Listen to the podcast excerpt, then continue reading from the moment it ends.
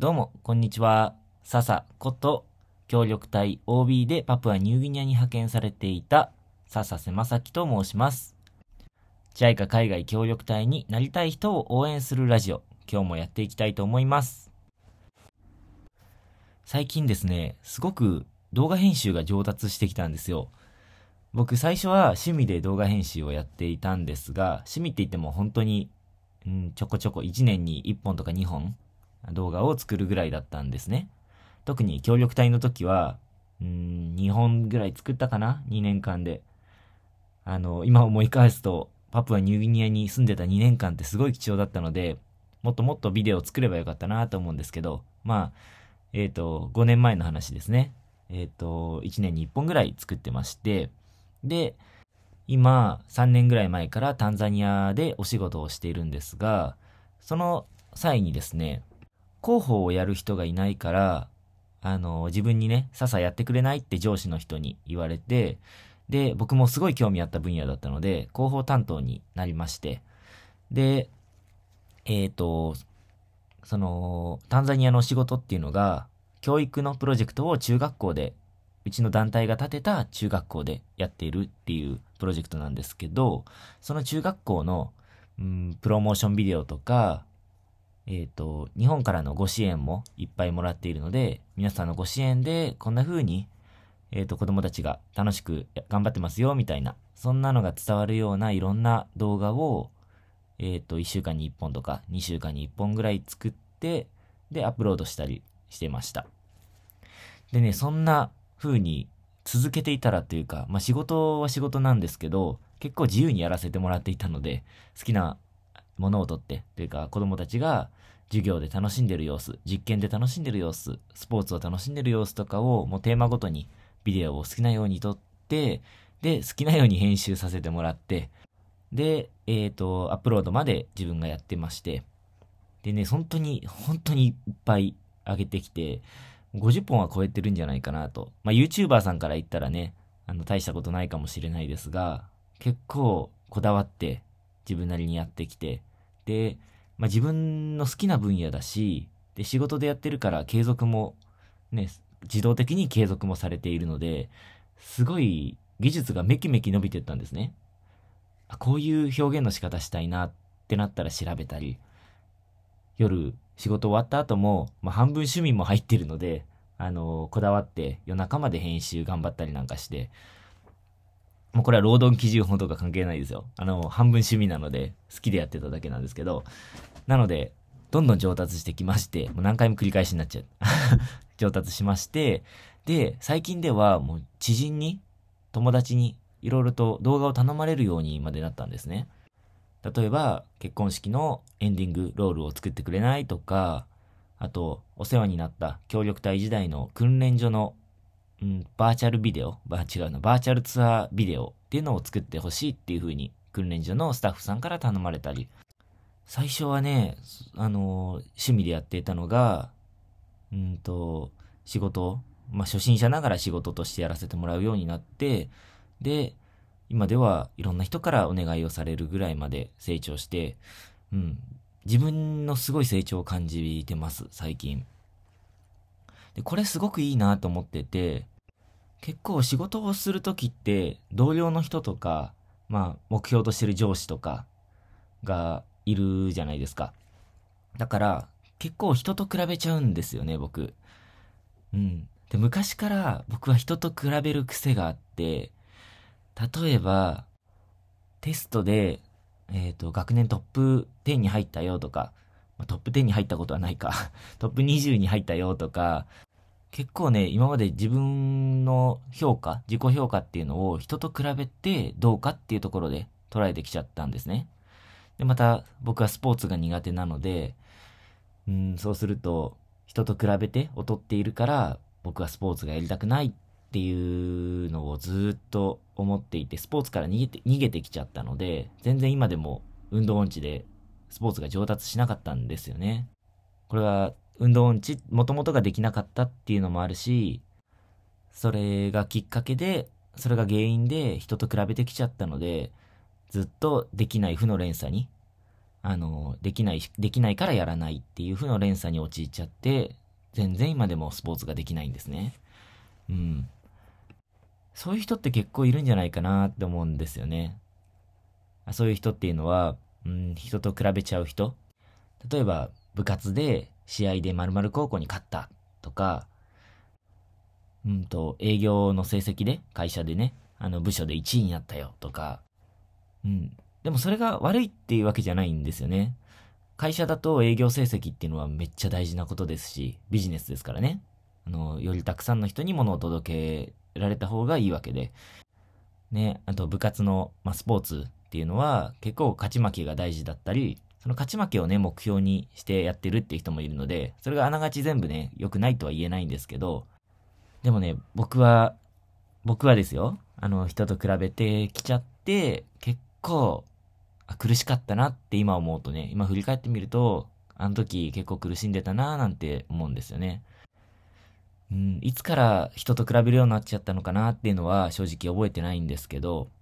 でも、よくよく考えてみると、赤ちゃんとかちっちゃい子供って、例えば、立ったとか、あの、喋ったとか、ね、今パパって、パパって呼んでくれたよ、みたいなね。とか、小学生の時で言ったら、背が1センチ伸びた。前回よりも10センチも、去年より10センチも伸びたよ、とか、あと50メートルのタイムが、前回よりも0.5秒も伸びたよ、とか、なんかそうやって成長を感じるし、周りも認めてくれるじゃないですか。そういう自分の成長。前と比べてどうだったかっていうところに。でもね、なんかいつからか、誰々と比べて、よかった、あの、勝った、負けた、うんと、トップ10に入った、入れなかった、1位になった、なれなかった、100点取った、取れなかった。なんかそういうところで、いつの間にか、あの、自分を評価するようになってきちゃったなぁなんて、僕は思います。うん。でもね、やっぱり、僕が思うのは、できなかったことができるようになるっていうのが成長だし、うん。なんかそこで人を比べ、人と比べたら、どんどん苦しくなっていっちゃうと思うんですよね。だって上には上がいるし、かといって下と比べてもしょうがないし、誰々よりもま、マシだからまあいいや、みたいなね。なんかそれだと成長もないし、でも、あの、部活でよく僕は体験したんですけど、上には上上がいるっていう。うんと、僕は陸上競技をやっていたんですけど、あの、地区大会、地区大会で結構上位の方に入っても、県大会ではもうボロボロだったり、で、リレー、リレーもやってたんですけど、リレーは県大会でもトップの方に行けて、学校対抗のね。で、県大会で6位に入って東海大会に行ったんですけど、東海大会ではボロボロで。うん。でも、まあ、僕らの目標っていうのが、リレーで東海大会に行くぞっていうのを目標に頑張ってたので、うん、まあ、結果、6位までしか行けないので人と比べることになっちゃうんですけど、でも、その目標は達成できて、すごくいい経験ができました。あの、努力したら目標が達成できたっていう自分の自信にもつながりましたしね。すごくみんなで一つになって、うんと、目標達成するっていう、めちゃくちゃ素敵な経験ができました。で、高校の時にね、そんな素敵な経験をしたのにもかかわらず、大学に入ったらね、また人と比べ始めちゃうっていうことが起こって、ちょっと長くなっちゃうんだけど、あの僕、大学補欠合格で合格したんですね。ギリギリで。あのギリギリで落ちたけど、一つ枠が、あの、辞退する人が出て枠が空いたから繰り上げで合格っていう。つまり、同じ学科の中で僕はビリケツだったんですよ、スタートが。なので、結構勉強で苦労したんですよ。すごい人よりも時間がかかるので、理解も遅いし。で、宿題終わらせるのに、本当に徹夜しなきゃなんなかったりとか、まあ、前々からもうちょっとやっとけって話、時間かけてね、やっとけって話も、ツッコミもあるかもしれないですけど、結構、試験勉強も、周りの人がさらっと勉強して、単位取れちゃうようなのも、僕は結構必死で勉強してたり、結構ね、劣等感を感じながらの4年間だったなぁなんて今を振り返ってみると思いますね。まあ周りにはあんまりね、見せないようにはしてましたけど。で、えっ、ー、と、その後、協力隊に参加してた時は、あの、僕はパプアニューギニアで小学校の先生として活動してたんですが、その時はもう自分にしかできない活動をバンバン自分でアイデアを出して、僕アイデアは豊富なので、アイデアいっぱい出して試行錯誤しながら現地の人といろんなことに挑戦して、で、その中でね、うまくいかなかったものもあれば、すごくうまくいったものもあって、で、めちゃくちゃいい経験させてもらったんですよね。で、そこには人と比べるっていう何かがなかったんですよ。だって、協力隊ってそれぞれの国とか地域で違う、うん、課題を抱えているので、だからパプアニューギニアの小学校とアフリカの小学校では全然課題が違ったりするんですね。まあ、あの、共通してるものもありますけどね。課題が違ったりもするので、あの、同じ、うんと土台で比べる人がいないんですよ。だから、すごくのびのびと、毎日仕事で、仕事させてもらって、毎日過ごして、で、自分の成長もすごく感じたんですね。ただ、あの、そっから帰国した後、日本で、あの、一般の企業に入ったんですけど、そこにはね、同期の方がいたんですよ。あの、同期の中東採用の方がいたんですけど、僕はね、その人と比べちゃったんですよね。あのー、最初は僕の方がちょっと試験結果とかもね、上だったと思うんですけど、その人はどんどん実力を伸ばしていって、まあもちろんね、陰ですごく努力してたと思うんですけど、あの、それで追い抜かれ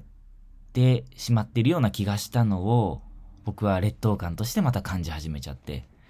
で、まあそれだけが理由じゃないんですけど、いろんな理由が重なって、半年経たずに仕事辞めちゃったんですね。もうその時はね、朝布団から出れなくなっちゃう日が続いて、うん。で、まあ本当に結果ね、辞めてよかったなーなんて思うんですけど。で、その後、タンザニアの、えー、仕事の採用をもらいまして、で、えー、タンザニアで仕事をしたわけなんですけど、そこにはやっぱり人と比べる機会がなかったので、めちゃくちゃ伸び伸びと仕事をさせてもらって、で、うんと、自分の成長もすごく感じられてます。うん、僕はね、あのー、人と比べると、やっぱり劣等感を感じちゃったり、逆にね、優越感だけで、うんと、優越、人と比べて優れているところを見つけて、優越感で自分を測ろうとしちゃうところもあって、そういう自分も好きじゃなかったりね。だから、うん、僕はフリーランスみたいな働き方が合ってるのかななんて思います。組織にいると比べちゃうのかなと。うん。まあ、そういう人って少なからずいると思うんですよね。ただ、逆に、あの、人と比べて、人と比べてって言い方、ちょっとネガティブですけど、人と競い合うことで自分を高められるっていうタイプの人もいると思うので、あの、あくまで今日の話は僕の場合なんですけど、ちょっと共感してくれる人もいるんじゃないかなと思ってます。でも、そんな中でも、競い合う過程とか、あの、結果とかを見て、前の自分よりもこんな風に成長できたなっていうような、あのー、自分の、なんだろうな、成長ポイントっていうのを見つけられたら、なんかもっと肩の荷が下りて気持ちが楽になる。特にね、苦しい時、疲れてる時なんかは楽になるんじゃないかなと僕は思います。はい。ということで、今日は成長というテーマでお話をさせていただきました。皆さん最近成長を感じてますか？はい。ということで、えー、ご意見、ご感想、ご質問などあれば、ぜひコメント欄とか Twitter のメッセージで送ってもらえると嬉しいです。